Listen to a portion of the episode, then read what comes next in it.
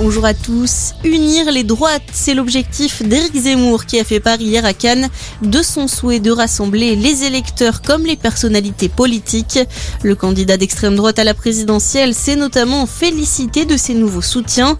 On le rappelle, il a été rejoint par plusieurs figures du Rassemblement national et des Républicains comme Guillaume Pelletier, Gilbert Collard ou encore Jérôme Rivière. De son côté, Anne Hidalgo était en campagne à Aubervilliers, mais la socialiste a dû s'exprimer face à de nombreux sièges vides.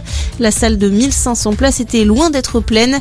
Elle a malgré tout prononcé un discours combatif rappelant certaines réformes mises en place par le PS, comme l'abolition de la peine de mort et les 35 heures. Enfin, Fabien Roussel a présenté une partie de son programme aux 13h de TF1.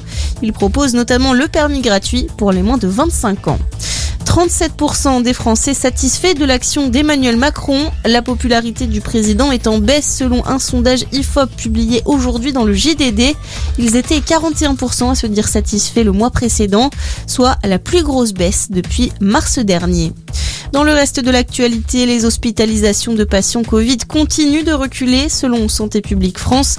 Un peu plus de 3700 malades sont pris en charge actuellement en soins critiques, 52 moins que la veille. Une baisse continue depuis plusieurs jours. Au total, plus de 28 000 personnes sont hospitalisées. Et puis en rugby ce week-end, place à la quatrième journée de la Champions Cup. Clermont a perdu sur la pelouse de l'Ulster, 34 à 31.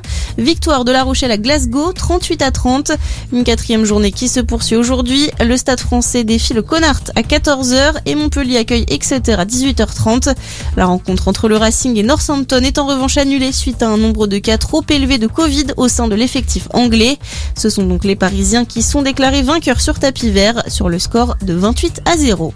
C'est la fin de cette édition. On reste ensemble pour un prochain point d'information.